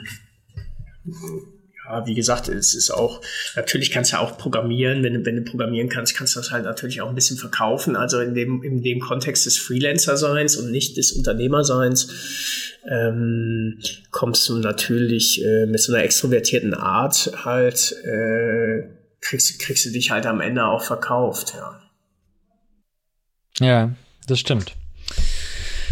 Spannend, okay. Ähm, was oder wozu machst du das mit, mit YouTube? Ich weiß nicht, wie viele Kanäle hast du überhaupt? Weil du hast, du hast einen Blog, du hast, äh, gibt es die Agentur noch? Also Testify.team gibt's. Es sind auch noch drei, ähm, also meine drei Minijobber sind auch noch hier. Ich halte mhm. das am Leben. Ich habe mhm. ja auch noch das Büro und mhm. ähm, glaube auch weiterhin an die Welt. Ich glaube, dass dieses Produkt auch irgendwann konvertiert. Das Schlimmste, Jawohl. was du sein kannst, wenn du selber in dein Produkt verliebt bist, das ist unternehmerisch auch, auch schlimm. Also wenn man sich so mit mit Dingen aus dem Startup-Kontext auseinandersetzt, ähm, mhm. dann äh, ist das eigentlich nicht so gut, das zu tun. Aber ich Wieso? tue, ja, weil, weil du dann auch mit dem Schiff untergehst. Okay. Ja, also verstehe. wenn du auf mhm. deine eine, eine Idee halt, die zum Untergang verdammt mhm. ist und nicht, also du bist halt verliebt in diese Idee. Ja, aber, aber eine, eine Idee kann nicht untergehen. Manuskripte ja, brennen aber du kannst nicht, natürlich das, das, äh, äh also das Unternehmen, das an dieser Idee oder an diesem Produkt halt hängt, das kannst du natürlich schon, du kannst natürlich schon das, aufs falsche Produkt gesetzt haben. Also ja. glaube mir, äh, das geht. Ja, okay. Ein, also, dass man ein Unternehmen, das an eine Idee geknüpft ist, an, an, äh, an die Wand fährt, das äh, kann ich unterschreiben. Aber äh, die Idee selbst, wenn du sagst, Testing ist super wichtig, dann äh gibt es auch genug Unternehmen, die sagen, vielleicht nicht. Ja, und wir sind sehr und wir sind sehr erfolgreich. Das ist ja auch normal. Also das mit, äh, es ist ja auch erschreckend, wie weit man mit Legacy Code kommt. Stimmt. Äh, dazu, dazu hätte ich auch noch mal eine Frage. Wie siehst du denn das Ganze? Also hast du nicht das Gefühl, dass dieses Testing, also ich wollte generell noch mal über Testing sprechen. Allerdings habe ich auch da das Gefühl, dass wir uns in ein Feld bewegen, das äh, eventuell ausufern könnte, weil du bist hier der, der Testguru sozusagen. Ähm, ich habe das Gefühl, jeder redet über Testing. Mittlerweile ist in jeder ähm, in jeder Stellenausschreibung als Anforderung irgendwo Erfahrung mit irgendwelchen Testing-Frameworks angegeben. Aber im Endeffekt, wenn man dann im Job ist, ist A nie Zeit für Testing und ja, daran geknüpft halt auch nie die Priorität. Und wenn man sich dann anschaut, also in meiner Erfahrung war es immer so, dass spätestens nach fünf Jahren, wirklich alle spätestens nach fünf Jahren, kommt sowieso wieder irgendein neuer Manager, der sich neue Medaillen verdienen muss und der sagt dann, naja, die alte Webseite, die schmeißen wir jetzt mal weg. Ich habe nämlich Erfahrung mit dem und dem mhm. und wir machen das jetzt mal neu. Leute, hier haben wir Budget, ein paar Millionen, let's go. Wir machen jetzt hier eine neue Webseite und deswegen ist Code heutzutage auch gar nicht mehr so für die Ewigkeit gedacht, sondern so wie alles sind ja eine Konsumgesellschaft, eine Wegwerfgesellschaft und das ist im Code ja auch nicht anders. Im Code sind wir ja auch, wir bauen irgendetwas, guck mal. Noch schneller, ist ja am nächsten Tag schon zu alt. Ja. Richtig und, und, und Leute setzen als ähm, im Backend auf Node.js. Jetzt nichts gegen Node.js im Backend, alles gut, aber trotzdem im Vergleich zu dem, welche ähm, stabilen Sprachen früher im Backend im Einsatz waren, heute ungetestetes JavaScript für ein Backend zu verwenden, das ist halt ähm, ja in meinen Augen zum Scheitern verurteilt teilweise. Und also wie, wie, wie, wie siehst du das mit dem Testing? Wieso, wieso ist Testing so wichtig und wieso, wieso sieht das niemand? Oder nicht niemand, falsch gesagt, Entschuldigung. Wieso sehen das so wenige? Also wenn ich es besser verkaufen könnte und die Antwort hätte, dann ähm, wird es mir wesentlich besser gehen. Ja, das, ähm, das Marketing und die Zielgruppe Management, ist es nachhaltig? Hm. Testen ist nachhaltig. Und, äh, nachhaltig und gute Ernährung oder alle Dinge, die, die auf ein größeres Ziel einzahlen, die bedeuten Verzicht und Aufwand. Ja, das ist erstmal mhm. so. Und das heißt, wenn du, also, also, wenn du jetzt nachhaltig leben willst, dann musst du mehr Geld ausgeben. Definitiv. Das ja. Äh, ist erstmal so. Und das ist jetzt bei nachhaltiger Softwarequalität, musst du auch da musst du Zeit rein investieren, du brauchst da irgendwie, musst du dann Refactoring Friday einführen, den kein Kunde bezahlt. Äh, du musst Leuten Know-how zugänglich machen, du brauchst Know-how-Transfer. Natürlich werden deine Prozesse schneller, dein Team wird besser, du äh, wirst ein besserer Arbeitgeber. Also in dem Moment, wo du dich um Softwarequalität kümmerst, hat das ganz viel Impact auf alles. Ja, du, dein mhm. Marketing ist glücklicher, deine Kunden ist glücklicher, das Management ist glücklicher. Ich behaupte, dass man damit besser schläft. Ja, Leute werden weniger verheizt, du hast äh, weniger mentale ähm, äh, äh, Krankheiten und sonstiges. Wenn ich mir jetzt eben halt angucke, dass ich jetzt wieder an meiner magischen 90 Kilo ähm, Grenze rumschwappe und äh, auch sagen könnte, wenn ich besser essen würde, dann wäre ich fröhlicher, würde den Planeten retten, wäre nicht mehr so dick, äh, hätte weniger Rückenschmerzen, äh, wäre äh, leistungsfähiger, wäre schneller irgendwie draußen. Wenn ich mich besser bewegen kann, dann kann ich draußen mehr Aktivitäten machen, kann mich mehr um meine Kinder kümmern und mhm. also alles mit, also wenn ich mich gesünder ernähren würde, hätte das ein ähm, Impact auf mein, einen positiven Impact auf mein gesamtes Leben. Ja. Und trotzdem sind Bier und Döner tolle Sachen. Und äh, hole ich mir hier irgendwie manchmal so ein ähm, so ein Gyros-Teller und äh, komme nicht auf mein Wunschgewicht von 85 Kilo. Und mhm. ich glaube, das ist ein Vergleich, wie das mit äh, Softwarequalität ist, wobei ich in der IT überhaupt kein Problem damit habe, den ganzen Tag Gemüse zu essen und äh, da alles zu tun, was auf Softwarequalität einzahlt und auch alle anderen dann auch nicht verstehe. Also da äh, in Bezug auf Software, da ähm, wäre ich wahrscheinlich so wie so ein richtiger Ernährungs- und Sportfanatiker. Mhm. Ja das ist äh, jetzt auch nicht jemand, den man, den man unbedingt so in seinem Umfeld ähm, vielleicht auch haben möchte. Ja? Und man hat eben halt auch die Fehlerkultur. Also ich werde bezahlt als Backhunter, ich habe jetzt hier auch mein Backhunter-T-Shirt an, mhm. ähm, dass ich Bugs finde. Ja. So, und tatsächlich ist es so, die hätten ganz gerne Tests, aber Bugs zu finden, hm, das finden sie jetzt auch nicht so gut. Deshalb bitten sie hm. mich halt öfter, Pipelines zu bauen, die dann diesen Error nicht mehr testen. Okay, krass.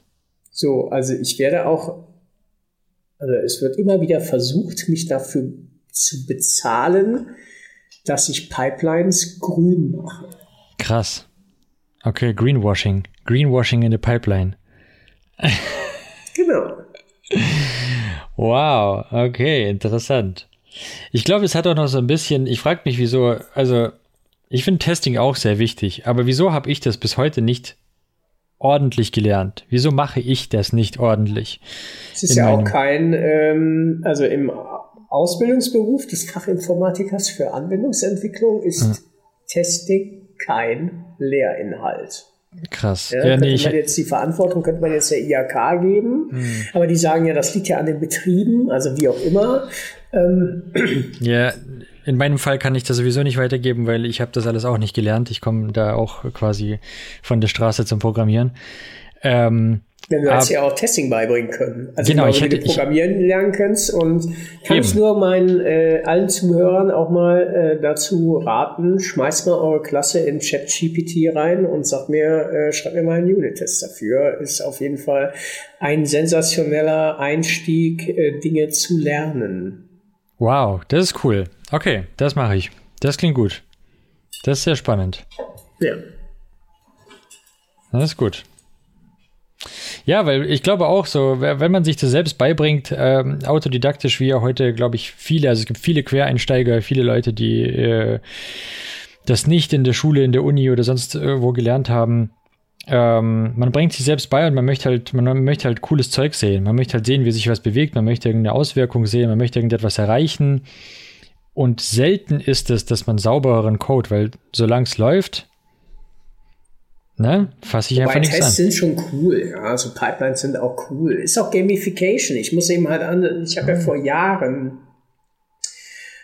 kann auch nachher mal sagen, was mein erster Test war oder was mhm. mein erster Testcase war, aber mhm. ähm, das war eben halt irgendwie dieses Rot-Grün, das ist einfach auch so eine Gamification, ja, das ist irgendwie, du hast eine höhere Testabdeckung, du fängst ja an, irgendwie auf einmal äh, statistische Zahlen von irgendwelchen Dingen halt zu haben, wo irgendwie so eine so ein Bling-Bling-Effekt halt mhm. eintrifft, ja, also wenn du jetzt ein Leben lang ohne ähm, Tests halt unterwegs bist und sowas, das ist eben halt irgendwie auch, auch so eine, so, ein, so eine persönliche Challenge. Ja, es macht einfach Spaß. So, mhm. ich mache etwas und das ist eben halt grün oder ich mache es eben halt rot und das mhm. ist auf jeden Fall jetzt, finde ich, visuell schöner, als wenn ich da eben halt in, in so einem Browser dann irgendwie sehen muss, dass eine Seite nicht lädt. Das finde ich jetzt irgendwie so, ist jetzt auch nicht so die Attraktivität. Ja. Mhm.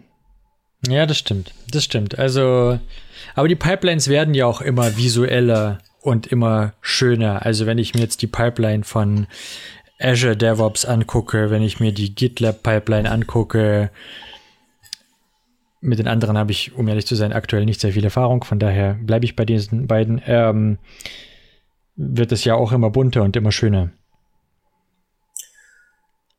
Wir setzen solche Dinge ein. Es gibt cool. da draußen auch sehr viele, die da kein Interesse daran haben. Hm. Ja, und ähm, es, ist, äh, es ist immer wieder auch erschreckend, was für einen technologischen Vorsprung man hat. Also wenn man Test schreibt. Im, Im Vergleich halt zu anderen, so von, von den Fähigkeiten her, so insgesamt als Developer und ähm, da draußen die Welt es gibt ja den PHP Vitali, der ja auch sehr viele YouTube-Videos oder also deutlich erfolgreicherer YouTuber als ich äh, ist, der eben halt seine, ähm, seine Inhalte für Anfänger ausrichtet. Arrays durchgeht, Formulare mhm. schreibt und mhm. das ist irgendwie etwas, womit ich mich jetzt nicht so identifizieren kann, weil ich äh, mache meine YouTube-Videos auf meinem aktuellen technologischen Stack. Ich programmiere mhm. Zeug für Open Source ähm, und kommentiere das. So entstehen meine Videos und die sind auch so inhaltlich genauso. Also da ist einfach irgendwie äh, äh, Video an, ich programmiere und zehn Minuten später hier ist fertig und, und, und das war's. Das ist ein, ein, ein, ein totaler Raw-Cut. Ja, ja, ja. Ähm, keine, keine Effekte drin, keine, gar nichts ist da. Ja.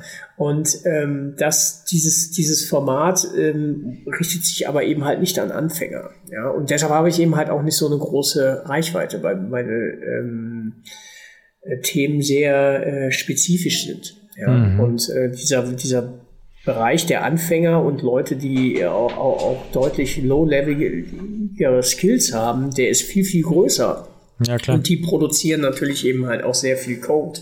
Mhm. Ja, und die Frage ist eben halt, wie kriegt man die aktiviert? Wie kriegt man die auch mal zu User Groups? Und das ist auch etwas, was wir jetzt nach Corona äh, wiederbeleben müssen. Äh, User Groups werden nicht mehr so gut besucht. Äh, Open Source wird weniger contributed. Man hat das Gefühl, dass äh, die Developer-Szene lieber mit dem Hintern auf dem Sofa bleibt, das Haus nicht mehr verlässt.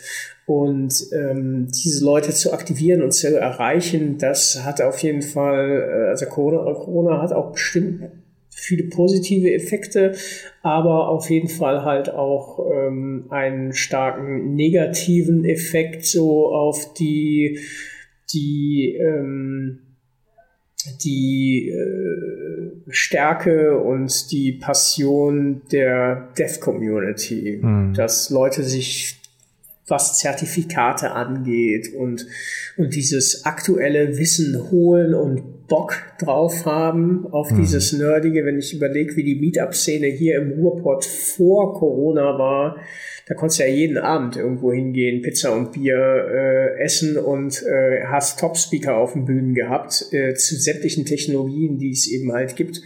Und das ist ja jetzt äh, absolut leergefegt. Das ist äh, das ist hart, weil wir natürlich äh, technologisch, äh, also technologisch, es gibt keinen technologischen Stillstand und damit wird der Gap halt immer größer zwischen unserem Know-how und dem gebrauchten aktuellen Know-how. Mhm. Das entschärft jetzt nicht unsere ähm, äh, Anspannung auf, auf dem Arbeitsplatz. Also da sind wir doch mal noch mal ein Stück vom Sonnendeck weg. Ja. Verstehe. Ja, die Bereitschaft ist weniger da.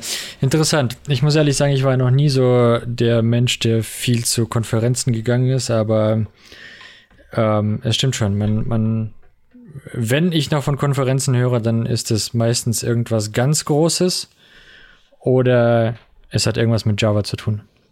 Ich habe das Gefühl, die Java-Community ist sehr, sehr aktiv. Also das ist jetzt vielleicht der technologische Fokus, den du siehst. Ich sehe jetzt auch, ja, also ChatGPT äh, bewegt sich einiges, was KIs angeht, bewegt sich einiges. Also es gibt schon auch äh, diese ganze äh, Bitcoin, äh, Krypto, Szene hat natürlich ja. irgendwie für viel auf Meetups in Berlin und sonstigen, also da hatten die auch schon die Bühnen voll, das muss man halt sagen. Das verschiebt sich eben halt so, so ein bisschen.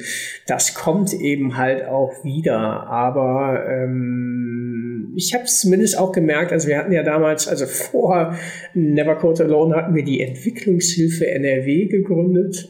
Mhm.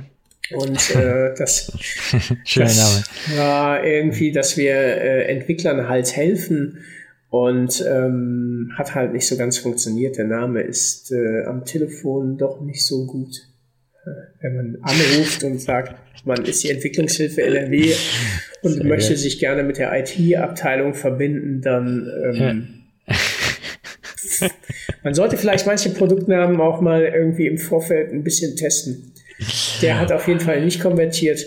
Und ähm, in dem Kontext haben wir eben halt so gemerkt, dass, dass, dass wir so dieses Nerd gehen. Wie bediene ich ein Terminal? Wie gehe ich mit dem Terminal auf Git äh, um? Äh, wie setze ich meine Tools ein? Wie, wie, wie mache ich, wie habe ich mehr Bock als Developer zu arbeiten? Und mhm. äh, wie, äh, ähm, wie macht der Job Spaß? Ja, und in diesem Kontext haben wir eben halt so Tool-Handling praktisch als Schulungen angeboten, und das ist eben halt etwas, wo wir halt dieses Nerd-Gehen ist halt öfter nicht entfacht. Ja. Und wird natürlich auch gedroppt, wenn Leute jetzt irgendwie auf die Konferenzen gehen und die neuesten Technologien und, und den neuesten fancy Shit halt sehen, mhm. dann sehen, wie weit die selber davon weg sind. Ist das jetzt nicht gerade etwas, was irgendwie auf äh, seelische Freudigkeit einzahlt mhm. und dann eben halt auch irgendwie weiß, so, boah, mit meinem Management und meinem Team und, und, und so, ey, ich vergrab mich lieber. Das ist irgendwie so, dann dieser, dieser neuen Welt halt auch äh, gerne mal den Blick halt so frustriert abwenden. Hm, ja, und das sind das Probleme, stimmt. die wir haben, an denen wir alle halt arbeiten müssen. Ich meine, wer contributet schon von uns? Die Unternehmen von uns, die nehmen alle aus Open Source raus. Ja, und dann können sie ja wenigstens zurücksponsern. Ich meine, da passiert auch viel, viel mehr. Aber es gibt natürlich noch ganz viele, die eben halt irgendwie ähm, sich da bedienen und noch Issues einstellen und mhm. äh, dann schreiben, hör mal, wieso ist das noch nicht fertig? Mhm. Ja, dass ähm, äh, wir diese, diese Open Source Szene und da auch nochmal der Hinweis an alle, äh, macht da was, äh, contributed in README Files, schaut euch GitHub an, folgt Leuten, die Ahnung haben und äh, schaut euch an, wie die Commit Messages schreiben. Also alles Know-how, was du, das, das, das, die beste Schulung oder so. Da musste keinen, keinen millionenschweren Dozenten für einfliegen lassen, mhm. sondern das Zeug ist alles direkt verfügbar. Ich hatte es vor kurzem auch erst äh, getwittert, also irgendwer anders hat es getwittert, ich habe es nur retweetet. Jemand meinte, äh, lasst doch zumindest ein Like bei Stack Overflow da, wenn ihr wenn ihr das verwendet oder wenn, wenn ihr bei Stack Overflow äh, etwas gefunden habt, äh, was euch weitergeholfen habt, dann lasst doch zumindest mal ein, ein Like beziehungsweise einen Pfeil nach oben oder was auch immer da. Also, dass man irgendwie contributed, weil es gibt sehr, sehr viele User, die es halt komplett still machen, ohne irgendwas zurückzugeben. Das ist schade.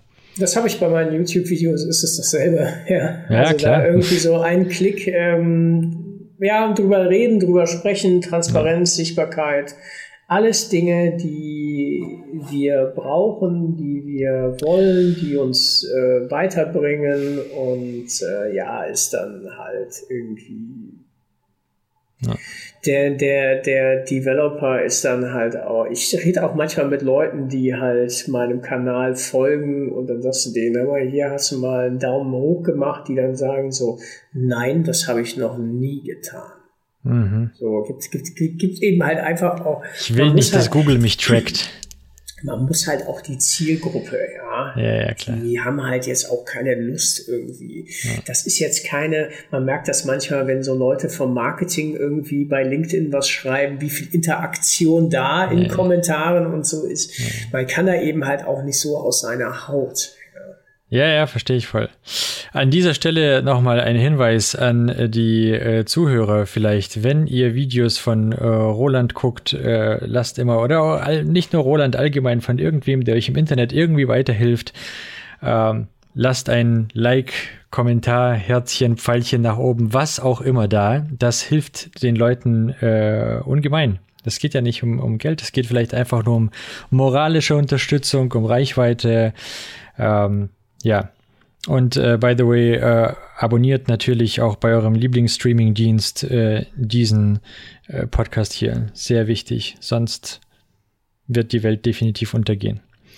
Total. Also die äh, Podcast ist auch so ein Format, also ich gucke halt YouTube, ich ja. stehe auf YouTube, ich bin YouTuber und ich lerne ganz viel von YouTube und immer schon. Mhm. Ich habe immer schon in Videos deutlich mehr gelernt, wenn einer was vorprogrammiert und äh, war auch immer ganz be be beharrlich darauf, Live-Programming und sowas auf Konferenzen zu sehen, als mich Blogposts und auch Podcasts habe ich ganz lange so irgendwie so labern irgendwie und nach einer halben mhm. Stunde merke ich halt, dass das irgendwie auch voll an mir vorbeigeht und das ist einfach, das ist einfach nicht mein Medium. Hab jetzt aber eben halt auch, das ist genauso wie mir vor vielen, vielen Jahren jemand gesagt hat, so, also habe ich halt gesagt, so, ich finde Lesen doof mhm. und Bücher doof mhm. und ich dann im Teenageralter eine Mutter kennengelernt habe, die dann sagte, vielleicht hast du bisher auch einfach nur scheiß Bücher gelesen. Hm. Und mir halt damals gab, von John Irving mitgegeben hat und ich auf einmal dachte so, uh, geil, das ist ja echt mal was anderes und dann eben halt auch mehr angefangen habe zu lesen. Und da ist es eben halt auch äh, Podcast, die, äh, dein Podcast hier auf jeden Fall. Ja, das ist ja einfach auch, auch lustig, ja, einfach äh, mit Leuten aus der IT so ähm, quatschen, ohne dass das jetzt so einen technologischen Fokus hat. Ja, ja das muss man halt auch einfach mal sagen, weil dann äh, ansonsten hast du halt Experten, die über äh, Zeug halt schwadronieren. Ja, hatte jetzt gerade, ähm, glaube ich, bei der Programmierbar ähm, einen Vortrag über Kotlin gehört. Ja, mhm. der war auch sehr passioniert und also Kotlin-Entwickler selber von JetBrains auch ein äh, wirklich passionierter äh, Junge, aber einfach auch, ähm, ja, das, das, das, da weniger dieses persönliche Entertainment und Lachen vielleicht drin ist, mhm. als äh, in, in, in so einem Format hier. Ja, ja. Ich verstehe schon. Ja, dafür bin ich einfach zu wenig Nerd. Ich kann ja nichts. Ich sage es ja immer wieder, ich bin ja nur zufällig in diese ganze Branche reingerutscht, deswegen ähm, bleibt mir nichts anderes, als einfach mit den Leuten über Gott und die Welt zu reden. ja. Alrighty. Ähm, dann äh, Zeit ist unhöflich. Ähm, ich bin soweit auch mit meinen Fragen durch. Ich könnte natürlich noch über ganz viele Dinge, ich sehe schon, du bist einfach, äh, ja, hast einfach zu vielen Themen was zu sagen. Es ist sehr spannend, sich mit dir zu unterhalten. Quatsch auch gerne. Ja, ich quatsch auch gerne. Von daher, wir, wir könnten diese Folge jetzt natürlich äh, Überlänge machen, aber dann muss ich noch länger schneiden und ähm, deswegen machen Einfach wir das nicht. raw raus. Okay, auch Glaube gut. dran, Raw Content ist authentischer und also, ich, hast du nicht gehört, dass man also gerade jetzt in diesen Zeiten von Hochglanz, ähm, mhm. Fotos und Filtern und äh, äh, ChatGPT und sonstigen, dass der ehrliche Raw-Content soll doch, ja. also der, der alles übersteht. Ja, bin ich sein. absolut, bin ich absolut der Meinung und ich habe auch von einem sehr berühmten Designer mal gehört, dass äh, er meint, es muss immer ein bisschen Dreck drin bleiben damit es authentisch und echt aussieht, muss immer ein bisschen dreckig bleiben. Und ich editiere so gut wie gar nichts, aber ich muss trotzdem so äh, mal einen Stuhlknatschen rausnehmen, mal äh, die zwischen den Themen mal schneiden und so. Aber ansonsten, ich schneide eigentlich gar nichts. Also ich, äh, der Content bleibt so das wie ist sehr, Das ist sehr gut und löblich. Ja. Und, ja. Aber so ganz raw, glaube ich, ich habe auch oft irgendwelche Denkpausen, die viel zu lange gehen oder ich für, mache. Ein, für einen Podcast jetzt. Ja. ja, für einen Podcast. Mache 15 Mal hintereinander, äh, äh, äh, weil ich gerade irgendwo hängen geblieben bin im Kopf. Von daher, ein bisschen editieren tue ich da doch noch. Ja, kann ich verstehen. Hatte man mir auch gesagt, dass dieses Podcast, also ich würde das ja sehe ich in erster Linie erstmal Podcast als so eine Audiospur. Ja. ja. Und vergleiche die eben halt mit, ähm, aber wir sehen jetzt nicht, wie es so Gesten sind, so wartende Dinge. Also das, ja. das Visuelle fehlt halt und mhm. diese visuellen Pausen, in denen wir so ein bisschen interagieren halt miteinander, ja. da ähm, ja, ist dann halt, dass du da Sachen zusammenschneiden musst. Ja. Da wünsche ich dir auf jeden Fall viel Spaß dabei und ich weiß nicht, ob man im Podcast-Kontext kann man, glaube ich, gar nicht so liken und kommentieren, oder? Habe ich das irgendwie? Naja, man kann, man kann, man kann halt den abonnieren. Podcast abonnieren. Man kann den Podcast abonnieren. Mittlerweile gibt anhören. es anhören, ja. genau, dann sieht man die Downloads. Ein Download zählt ab 60 Sekunden, also wenn sich jemand 60 Sekunden angehört hat, zählt das als Download. Ähm, bei Spotify gibt es mittlerweile diese QAs, dass dir nach einer Folge kommt da so ein Pop-up-Fenster, das dich fragt, wie hat's dir gefallen? Wie hat's dir gefallen, genau. Wobei viele hören das ja auch im Auto, weißt du, oder so. Niemand schaut nachher noch auf sein Handy, was da, also ich habe da noch nie irgendein Feedback bekommen. Ähm, muss ja, vielleicht ist, auch mehr zu aufrufen. Muss das ich mehr zu aufrufen, das stimmt. Interaktion ja. ist natürlich auch etwas, was du forcieren musst. das ist halt, alleine. Ich finde, das ist halt für mich auch sehr, ähm, also es ist ja frustrierend, wenn du die ganze Zeit nur Content raushaust und du weißt gar nicht, was damit passiert. Du siehst zwar, x Leute hören sich's an, aber es verpufft. Hin und wieder schreibt dann irgendwer noch irgendwo, wenn man, äh, ich habe so äh, kurze YouTube-Shorts mal dreimal gemacht, äh, da gab es dann ganz viele Hate-Kommentare. Hate, das kriegt man immer ganz schnell. Ach echt? Ich habe noch nie einen bekommen. Doch, doch. Ich habe schon sowas wie Hör lieber auf, äh, schlimmster Ton, den ich je gehört habe und so. Habe ich schon, habe ich schon alles gehört. Ja, ja.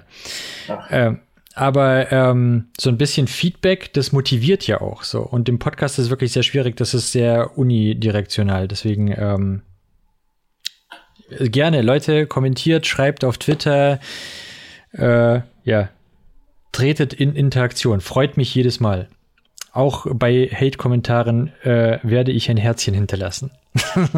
ja, es ist doch schön, da darauf zu antworten. Also ich äh, will jetzt auch nicht zu Hate-Kommentaren bei mir aufrufen, aber ähm, natürlich ist es so, dass am Ende man natürlich aus negativem Feedback am meisten lernt, vielleicht. Ja, und ähm, ich kann mir da in dem Kontext das erste Video, das ich gemacht habe von meinem Live-Coding, habe ich damals auf einem Mac einfach mit der internen Mac-Kamera und dem internen Mac-Mikro gemacht. Mhm. Ohne dass ich ein Setup habe, habe ich eben halt einfach mit einer Machine-Tastatur, die mhm. ultra laut ist. Geil. Ja, weil ich einfach damals auf einer Maschinentastatur programmiert habe. Ja. Ähm, habe ich dieses Video halt einfach, also eine Internetseite von Scratch in zwei Stunden mit Krass. einem Content-Management-System komplett programmiert. Wow.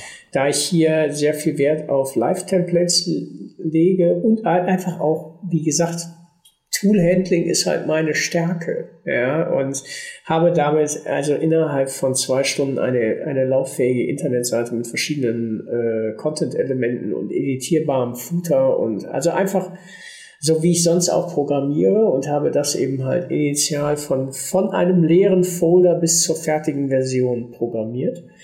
Und ähm, dieses Video einfach so wie es ist, ungeschnitten, ohne Intro, ohne Outro, das waren jetzt irgendwie zwei Stunden 15, das dann einfach bei YouTube hochgeladen. Irgendwie und dann ähm, Starting Webdesign from Scratch oder so. Mhm. Auch, auch noch auf Englisch, mit meinem Englisch. Das muss man vielleicht noch mal, das ist schon. Hast du, dazu, hast du dazu auch was erklärt? Hast du dazu was gesagt? Ja, genau. Oder? Also ich kommentiere, was ich mhm. programmiere, mhm. aber halt auf meinem Englisch, das vielleicht mhm. jetzt auch nicht das englischste Englisch in der Welt ist.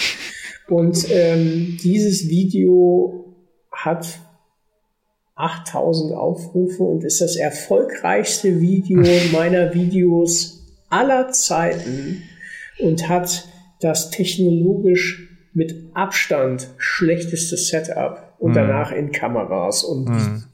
in alles investiert.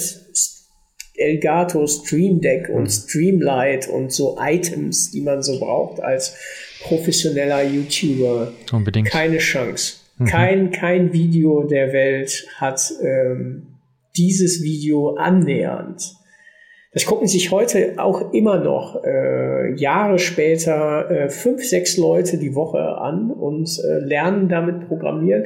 Ich werde auch auf dieses Video angesprochen und die dann halt sagen so, ey, durch dein Video habe ich programmieren gelernt. Krass. Hast du weitere Videos auf Englisch gemacht oder war das das einzige? Nee, so ein paar habe ich auf Englisch gemacht. Man muss aber sagen, dass der englische, das Wasser ist zu tief. Also Engl englischsprachiger Content hast du keine Chance und du hast auch Mitbewerber wie Traverse Media und wie sie alle heißen. Ja. Da sind Fische im Wasser, da hast du, die haben 250, 350.000 Follower. Egal welches Thema du irgendwie, also JavaScript, äh, PHP, äh, Cypress und also null Chance. Gegen die kommst du, da hast du keine Chance, den geringsten da wirst du nicht wahrgenommen. Und deutschsprachiger Content ist eben halt so die Nische. Den Kram, den ich mache, macht hier gefühlt halt auch keiner. Der wird aber leider auch nicht gesucht, das muss man ja. auch dazu sagen. Aber von daher, wenn du Cypress.io halt bei YouTube eingibst, landest du bei mir. Ich habe zum Schluss immer noch so eine kleine Rubrik, die nennt sich Blitzfragen. Ja. Und äh, die würde ich dir jetzt gerne noch stellen. Du musst diese Fragen nicht unbedingt kurz beantworten. Du kannst gerne auf Dinge eingehen, wenn du möchtest, aber du solltest sie halt aus dem Bauch heraus beantworten. Ähm, Mac oder Windows? Linux. Verstehe. Und äh, ist Docker? Docker ist geil und alles andere ist kein Docker. okay, nice. Ähm, Smartwatch oder Dumbwatch? Das ist eine Dumpwatch. Eine Watch, die keine Smart-Funktionen hat. Eine, eine, eine Dumpwatch. Also okay. Smartwatch würde ich mir im Leben nicht an den Arm machen. Äh, wieso nicht? Mich stresst das Handy mit seinen Nachrichten und, und sowas halt. Social Media stresst mich und ich äh, liege, also im Kontext der mentalen Gesundheit brauche ich auch ähm, digital. Ich habe mein Handy auch ganz oft nicht mit. Ja, das ist ein, ähm, ist besser, wenn man das Scheißding mal los ist. Ich Wenn ich das sehr. jetzt noch in der am Arm hätte, ja, das wäre mhm. irgendwie so, dann kann ich mir direkt ein Kabel in den Kopf nageln und in ja. die Matrix gehen, ja, dann ist auch ja. vorbei. Ja, so ähnlich sehe ich das auch. Ich erzähle diese Geschichte schon oft. Leute, die mir äh, seit längerem zuhören, werden jetzt wahrscheinlich abschalten oder weiterskippen. Aber ich hatte ähm, auch äh, ganz zu Anfang mal so eine äh, von, von Kickstarter noch so eine Watch, Pebble hieß die damals, eine Smartwatch. Und die hat mich auch irre gemacht, weil ich die ganze Zeit diese ganzen Nachrichten bekommen habe und seitdem habe ich nie wieder eine Smartwatch getragen. Aus demselben Grund. Gut, ähm, eine Frage, die ich nur sehr erfahrenen Entwicklern stelle. Setze mich unter Druck. Ja, äh, die habe ich bisher auch, ich glaube, nur zweimal gestellt. Ähm, Vim oder Emacs? Wim. Bin ich jetzt tatsächlich, ich habe, möchte jetzt äh, nachhaltiger Entwickler, also ich möchte energieeffizientes Webdevelopment, ist ein großartiges Thema. Mhm. Und äh, in diesem Kontext fällt mir eben halt auf, dass ich hier äh, manche Internetprojekte von mir, die mache ich alle sechs oder acht Wochen halt mal auf, mhm. um da ein File drin zu ändern oder mal einen neuen Content-Typen oder irgendwas zu aktualisieren oder was auch immer. Ir mhm. Irgendwie so ein bisschen Liebe braucht das Projekt dann. Mhm. Und jedes Mal, obwohl sich ja gar nichts geändert hat, das muss man mhm. ja einfach mal sagen, fährt IntelliJ hier Neuindexierung ab. Mhm. Und Lüfter geht an und meine ganze Karre ist irgendwie. Und ich habe eben halt gesagt, es kann nicht sein, dass ich irgendwie irgendwie unterwegs bin, äh, mit dem Fahrrad zur Arbeit fahre, aber hier mit, mit der Enter-Taste Nuclear Plant hochfahre. ja. Das, ja. Äh, das darf nicht passieren und ich fange an, über Energie nachzudenken. Ich äh, mache performantere äh, Startseiten. Ähm, ich versuche die ganze Zeit so energieeffizienter zu werden in, in allem, was ich als Developer tue. Und da war dann Wim. Ähm, es gibt dieses ähm, COC, also das ist so ein, so ein Autocompletion ähm, mhm. äh, Setup, was direkt, also einmal diese Wim-RC reingeschmissen, funktioniert direkt und ähm, halt so eine TypeScript Autocompletion, da ich ja mittlerweile auf Cypress bin und ausschließlich mit TypeScript arbeite, ähm, mhm arbeite ich eben halt dann mit Vim, diesen Nerdtree da reingemacht und ähm, seitdem halt äh, da drauf arbeite und äh, extrem glücklich bin.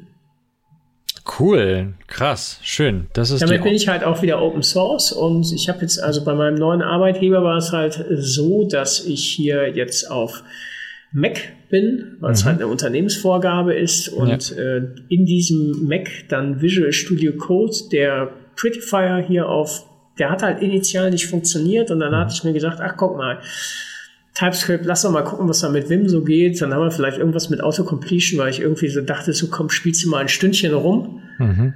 Und das Ding funktioniert halt und ist seitdem halt mein Tool.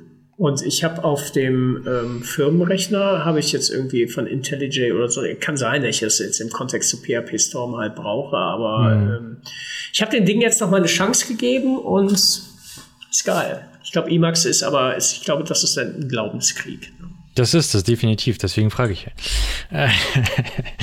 ich wollte deine Konfession kennenlernen. Ähm, alright, Light Mode oder Dark Mode? Dark Mode, auch wenn es nicht energieeffizienter ist. Echt? Ich dachte, Dark Mode ist immer energieeffizienter. Denkt man. Die äh, Farbe, die den meisten CO2-Ausstoß im Internet hat, ist übrigens die Farbe Blau. Aha. Ist äh, auch schön, wenn man das dann merkt, dass äh, Testify.team übrigens komplett blau ist. Ja. Ah. Da hätten wir dann auch mal eine andere ähm, nehmen können. Der Thomas Fries hatte einen äh, sehr interessanten ähm, Beitrag auf den ähm, na, wie, auf der Webinale Berlin über äh, energieeffizientes Webdesign von Frontpages äh, gehalten und ähm, was Farben und Videos, was im Internet so alles Gel äh, Energie und Geld verbraucht. Und ähm, das, äh, das ist auch etwas, was ich mir ja, wie gesagt, du kannst halt nicht irgendwie dieses Doppelmoralische, das mit dem Fahrrad zur Arbeit fahren und ein Nuclear Plant jedes Mal mhm. mit der mhm. Pipeline halt verbrennen. Ja. Will ich nicht. Krass, okay, verstanden. Spaces oder Tabs? Spaces, weil, ähm, nee, Tabs, so ist es. Also das, was man eigentlich nicht denkt, weil ich jetzt hier äh, auch einen Vortrag ähm, auf YouTube gesehen habe, die den Abstand von Tabs kannst du nämlich konfigurieren und mhm. deshalb halt das Bild deiner ähm, IDE auf deine Bedürfnisse. Ich habe das halt nicht so gerne so weit eingerückt, das muss man mhm. eigentlich sagen. Also ich denke ja. immer so, das könnte ja auch die Hälfte sein. Ja. Ähm, und das kann ich eben halt über Tabs regulieren Stimmt. und über Spaces halt nicht. Ja. Und es ist ja wirklich, also man sieht die Dinger eh nicht. Es ist eh nur eine, eine Konfiguration, die am Ende nur die Maschine interessiert. Von daher äh, stellt auf Tabs um. Nicht bei allen Sprachen. Gibt ja auch Sprachen, die äh, indent-sensitive sind. Aber ja, verstehe. Cool. Ähm, Kaffee oder Tee? Kaffee. Äh, haben wir eigentlich schon drüber gesprochen, aber trotzdem habe ich hier auf meiner Liste ähm, VS Code oder IntelliJ? Also VS Code finde ich jetzt im Kontext zu JavaScript oder Indexierungszeit und äh, ist ein Open Source Projekt und finde ich toll. Hm. Ich glaube, im Kontext zu PHP, wenn ich jetzt wieder voll in Shopware einsteige und wieder voll in PHP bin, dann wird es doch wieder PHP Storm werden, weil IntelliJ da schon, also zumindest kenne ich ja auch alle Live-Templates, da bin ich eben halt sehr gut drauf und mhm. Ähm, ich glaube eben halt nicht, dass ich davon wegkomme, aber wer weiß. okay, schön. Uh, Firefox oder Chrome? Chrome. Ich bin auch ein großer Google-Fan. Ich habe eben halt alles bei Google und habe gesagt, so in, äh, also, also, also wenn du in eine Sekte rein musst, dann gehst du in Google, weil es mir halt äh, YouTube, äh, Google-Suche und ähm, ich habe Gmail und bin eben halt auf dieser Google ähm, äh, Palette drauf. Firefox sicherlich irgendwie Mozilla Open Source und tolles Projekt und äh, es hatte aber irgendwie von es hat, weiß ich jetzt nicht, ob es ein paar Jahre auch so ein bisschen so einen Hänger hatte oder ähm, ich bin da auf Chrome, jetzt bin ich auch mit diesen neuen Chrome Tab Groups und sowas, bin ich auch mhm. ganz glücklich und ähm, äh, die Developer Bar, muss ich sagen, das ist zumindest etwas, was, was ich, also mit der von Chrome kann ich jetzt besser umgehen, obwohl mhm. die sich ja auch nicht viel tun. Ja, ja aber das ist einfach. Ja. Stimmt. Das ist einfach so. Nutzt du Google auch als Suchmaschine? Ja. Okay. Also ausschließlich hoffe jetzt, äh, ja, also da ich jetzt sehr viel mit ChatGPT auch programmiere, mhm. spannendes Thema und ich glaube auch, dass Bing jetzt bald wieder irgendwie, also dass erstmals in meinem Leben es eine andere Suchmaschine als Google gibt. Okay, interessant. Mhm. Ähm, das hatten wir schon, das hatten wir schon. Äh, Desktop oder Laptop? Laptop. Habe ich jetzt auch noch nie so Desktop-Rechner gehabt, glaube ich. Okay. Also, dass man so ein, mit, mit, von der Seite so mit, mit Farben, wo man so reingucken kann. Also, ich bin jetzt, ich bin Konsolen-Gamer, Playstation. Ich hm. habe jetzt nichts gebraucht, wo, wo ich irgendwie so eine große Gamer-Karriere mit hätte hochfahren müssen und dann ist so ein Laptop einfach äh, zum Mitnehmen. Ne? Ja, klar, du bist ja auch viel unterwegs, das stimmt. Ähm, Homeoffice oder On-Site? On-Site heißt im Büro. Ja. Ausschließlich im Büro. Also ein Arbeitsplatz und auch dieses Abschließen der Arbeit, ja. Ich mhm. klappe einen Rechner zu, nehme ihn ja. ein, schmeiße ihn in den Rucksack, fahre irgendwie meine fünf bis zehn Minuten hier mit dem Fahrrad nach Hause und es ja. ist rituell so wichtig. Hab aber auch, muss man ehrlich sagen, vor Corona viereinhalb Jahre Homeoffice hinter mir. Okay. Also ich kann da schon auch eine dedizierte Meinung zu abgeben, wie es ist, eben halt alleine äh, zu arbeiten. Und ich habe hier Arbeitsumfeld, ich bin irgendwie in einem Arbeitsmodus, ich bin hier ähm, ich habe einen, hab einen ganz guten Impact äh, von meiner Arbeit. Äh, wenn, wenn ich arbeite, dann, dann hab, hau ich halt äh, eine Menge raus, unabhängig mhm. davon, wo ich bin. Ich kann auch dieses verstehen, dass man, aber ich habe auch immer schon fette Kopfhörer, mir war es jetzt auch egal, wie viele Leute im Büro sind komme ich halt, aber dieses Arbeitsatmosphäre, wie gesagt, Agenturkind, irgendwie Menschen sehen, mit Menschen sich austauschen, mhm. Menschen treffen und ähm, das ist mir äh, viel, viel mehr wert. Weil ich jetzt auch mit zehn Minuten mit dem Fahrrad hier halt hinfahre. Wenn ich jetzt jedes Mal eine Dreiviertelstunde nach Düsseldorf fahren müsste, dann wäre das vielleicht auch anders. Ja, ja, verstehe. Okay. Ähm, und last but not least, äh, Notizblock oder Handy?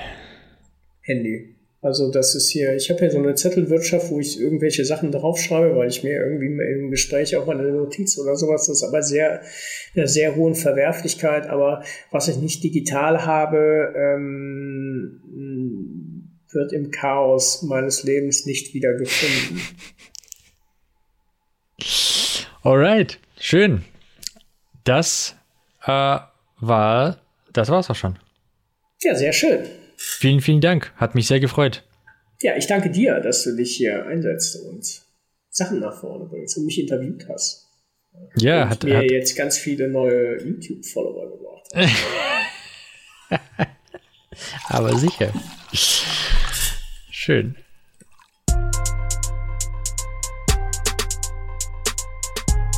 Development environment. Development environment. Development environment. Development environment. Development environment. Development environment. Development environment.